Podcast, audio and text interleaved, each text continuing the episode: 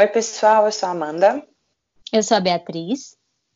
Nós somos duas amigas, psicólogas, terapeutas de casal e família, e esse é o podcast Descomplicólogas, quando a gente vai tentar descomplicar um pouco da rotina com vocês. A gente hoje está fazendo essa interrupção, a sequência que a gente propôs de falar sobre o ciclo de vida familiar, para falar de um tema que, nesse contexto de isolamento social, é muito, muito importante, que é o tema da violência intrafamiliar. Isso. Não é, apesar de não ser um tema novo, né, Amanda? A gente resolveu falar porque existe uma estimativa, até segundo o Ministério da Mulher, da Família e dos Direitos Humanos, de que teve um aumento no número de denúncias pelo 180 nos quatro primeiros meses desse ano, de 2020, em relação ao ano passado. É, Estima-se que aumentou cerca de 14,1% o número das denúncias.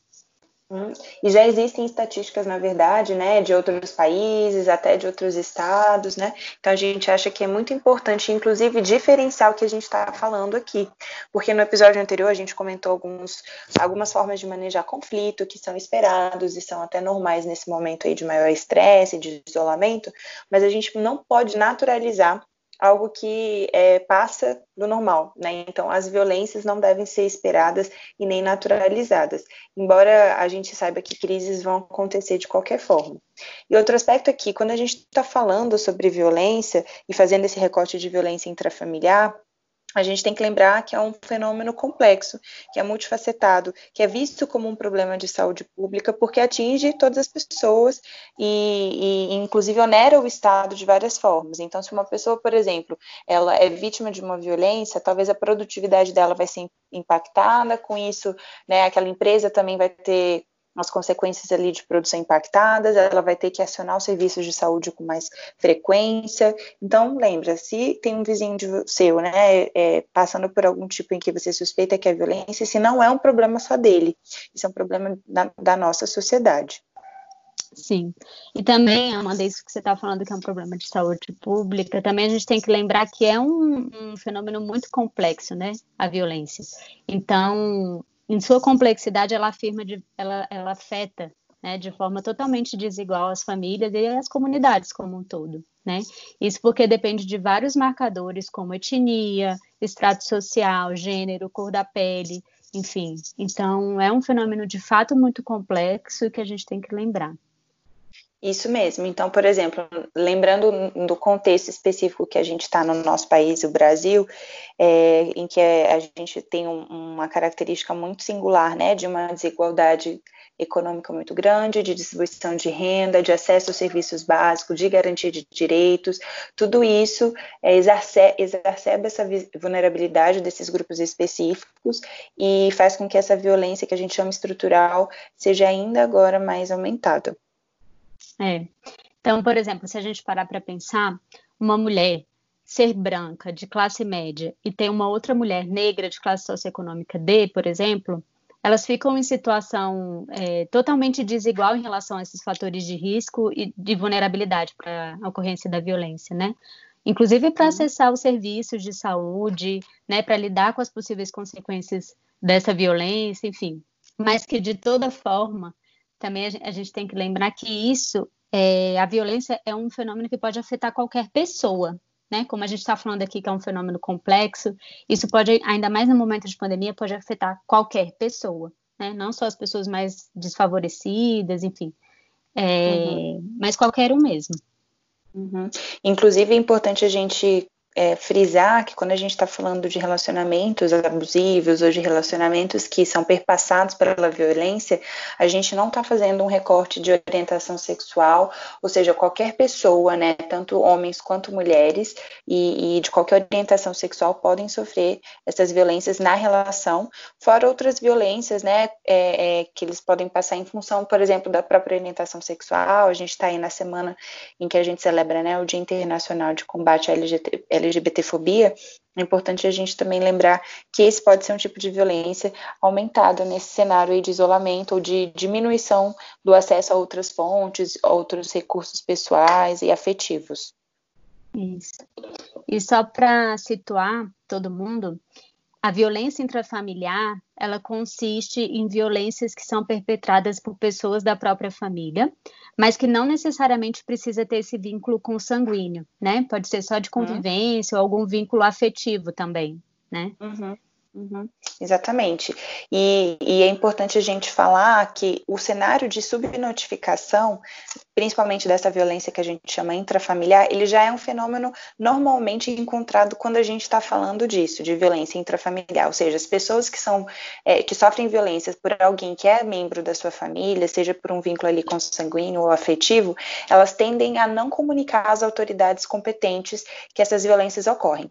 Nesse cenário de isolamento social, isso pode ficar ainda maior, ou seja, os números estão assim, já estão maiores, mas talvez eles sejam ainda maiores, porque as pessoas talvez não tenham levado as autoridades competentes, então eles não entraram nas estatísticas. Uhum. É. Eu acho que também a gente pode falar um pouco dos uhum. tipos de violência, né? Quais Sim. são os tipos, e principalmente falar é, que não significa ter um tipo de violência anula o fato de existir outros, né? Eles podem uhum. existir concorrentes, né? Concomitantemente.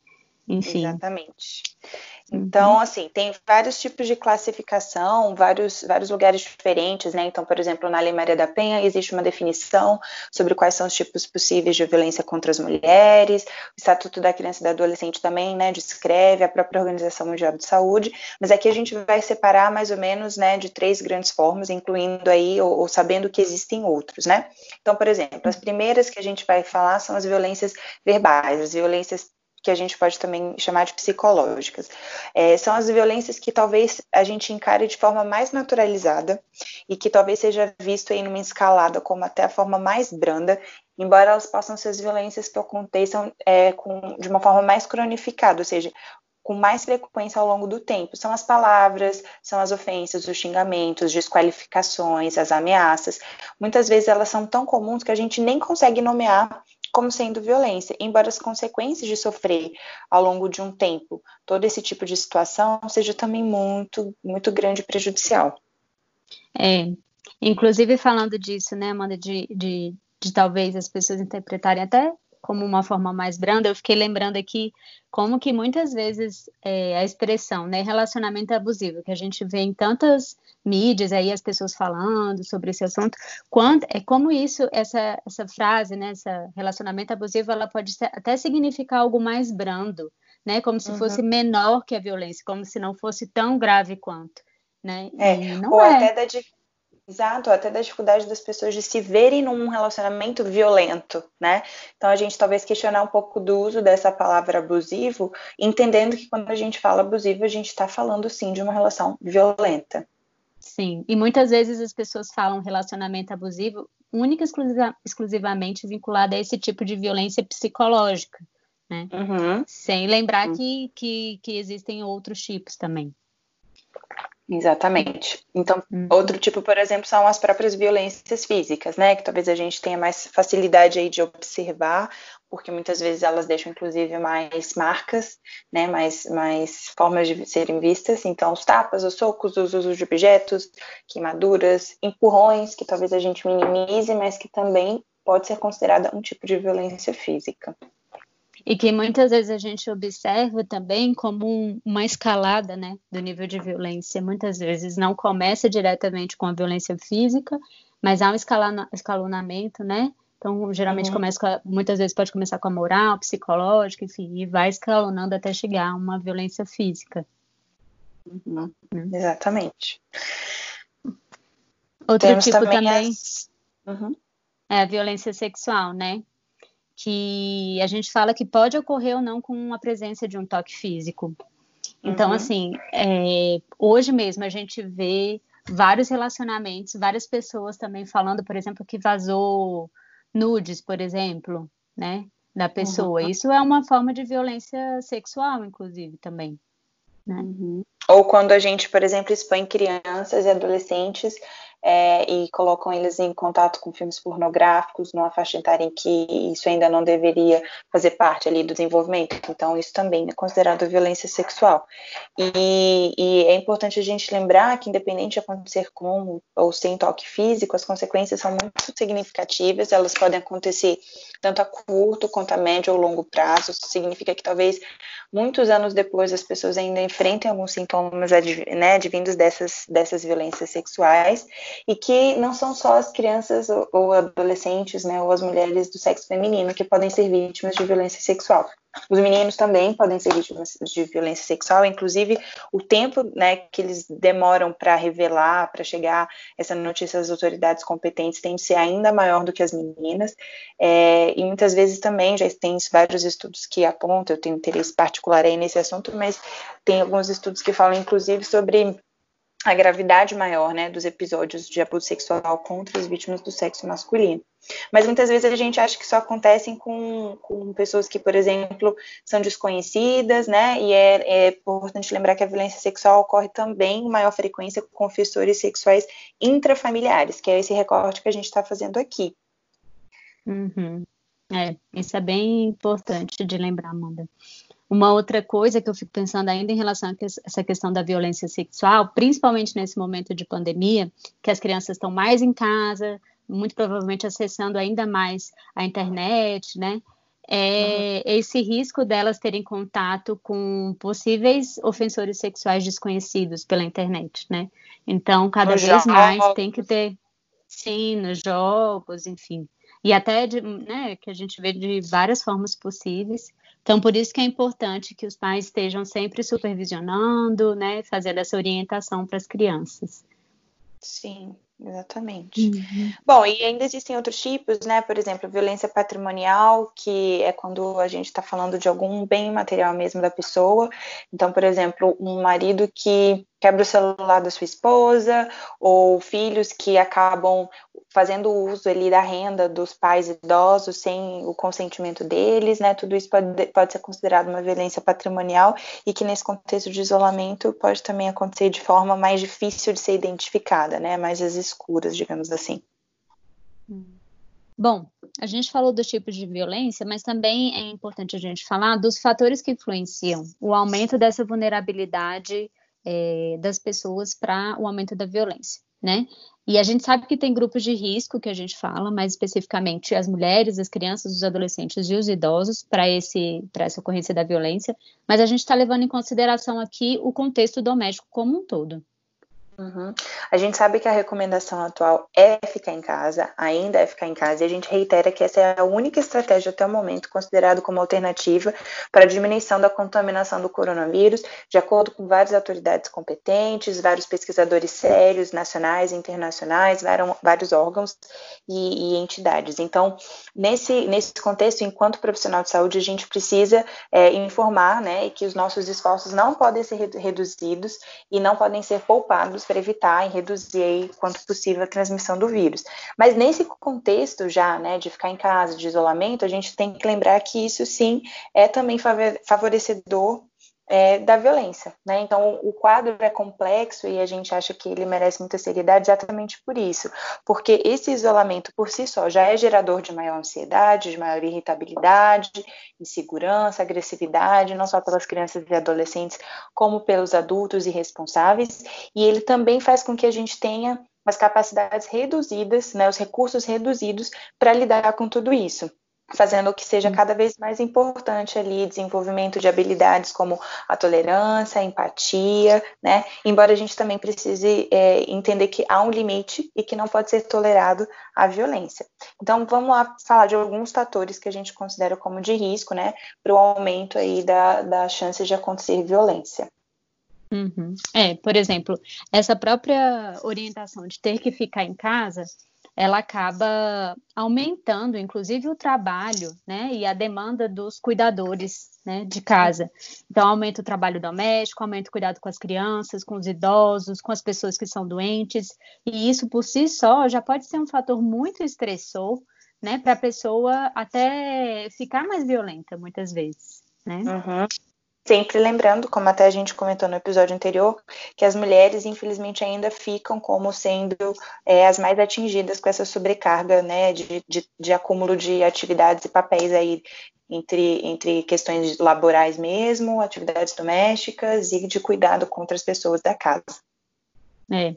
E além de aumentar né, esse, estresse, né, é, isso pode acabar sobrecarregando tanto, né, que pode reduzir a, a, capacidade da pessoa em buscar ajuda, ou então em tentar resolver aquele conflito, né? Porque está muito sobrecarregado, porque está muito cansado, enfim. Uhum. Fora que isso também pode gerar essa sensação de medo, de pânico, de falta de informação. Então, às vezes, para as crianças e os adolescentes, não há uma compreensão adequada do que está acontecendo.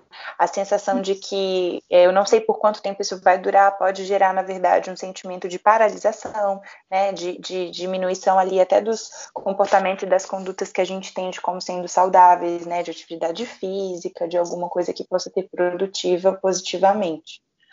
Uhum.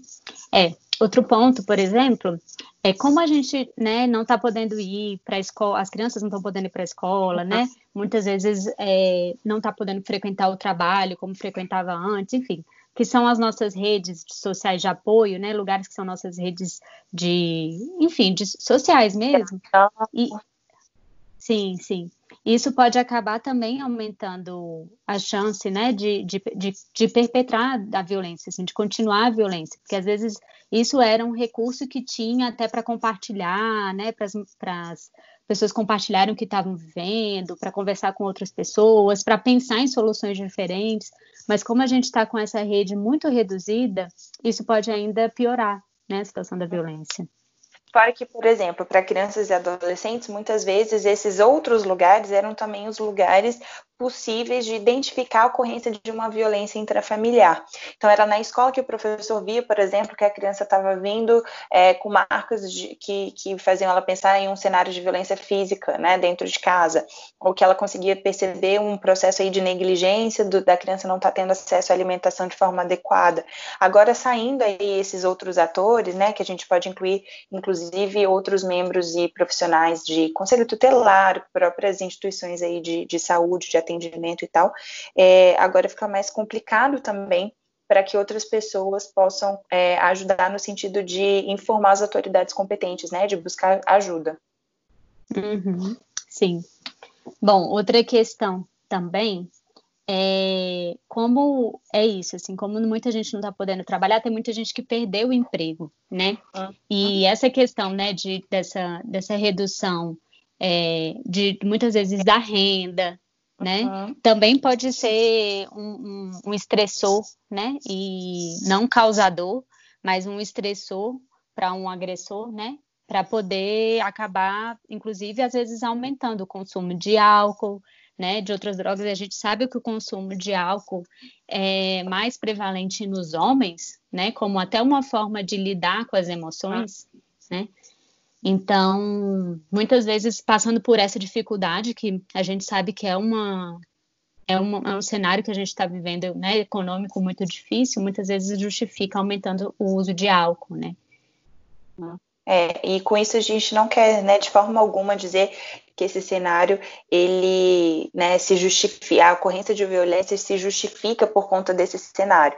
Na verdade, a gente só quer tentar pensar junto, né, como que agora as chances dessas violências acontecer, é, a chance fica realmente aumentada e como que a gente pode pensar em alternativas para lidar com isso, inclusive sabendo quais são os recursos, mesmo que limitados, que a gente tem para que num cenário eventualmente que isso aconteça a gente possa é, conseguir interromper.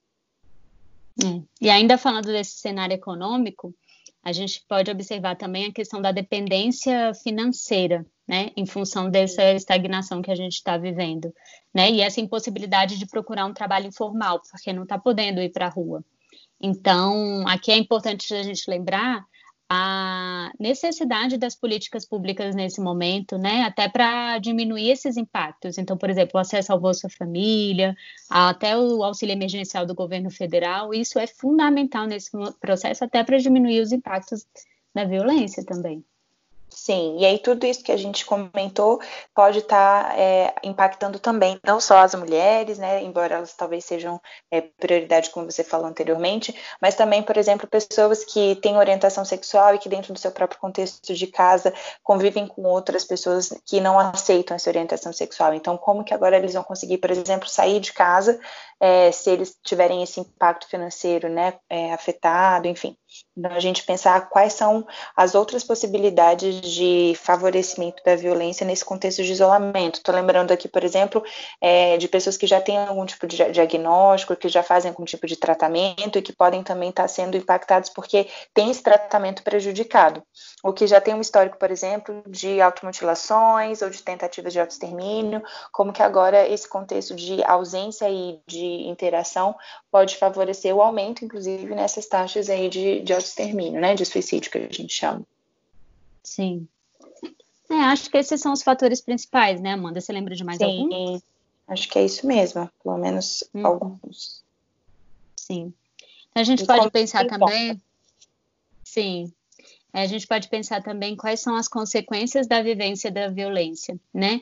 O que uhum. que o que que a gente pode esperar de sintomas mesmo nas pessoas que vivem essa violência, né? Exatamente. É, uma das coisas que eu acho que a gente pode pensar também é que várias das coisas que a gente vai falar aqui de sintoma são sintomas que a gente tem considerado nesse momento, né, nessa conjuntura que a gente está vivendo, como sintomas normais, que em outros momentos a gente não consideraria, mas que por a gente estar tá vivendo um momento de pandemia, a gente considera como sintomas normais, né?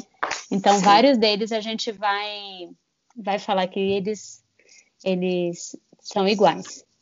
Exatamente. Então, existe, por exemplo, uma diminuição de autoestima, as dificuldades relacionais, que na verdade muitas vezes acontecem e se, se apresentam só muito tempo depois que a violência aconteceu, é, mudanças no padrão de sono, no padrão de alimentação, irritabilidade, agressividade, diminuição na capacidade de concentração, de atenção, que pode interferir aí na produtividade do trabalho, na capacidade de concentração nas aulas.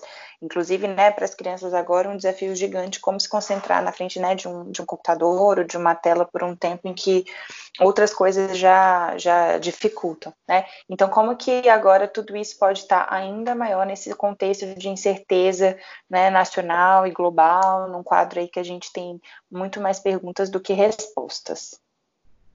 Bom, então a gente está falando né, de diversas dificuldades aí em relação às consequências, a, aos fatores de risco, e agora a gente tem que pensar um pouco que, bom, no cenário em que a recomendação é a gente ficar em casa, quais são as alternativas que a gente tem para que a gente possa diminuir ou minimizar não só as chances de ocorrência da violência, como até os impactos caso elas já tenham acontecido.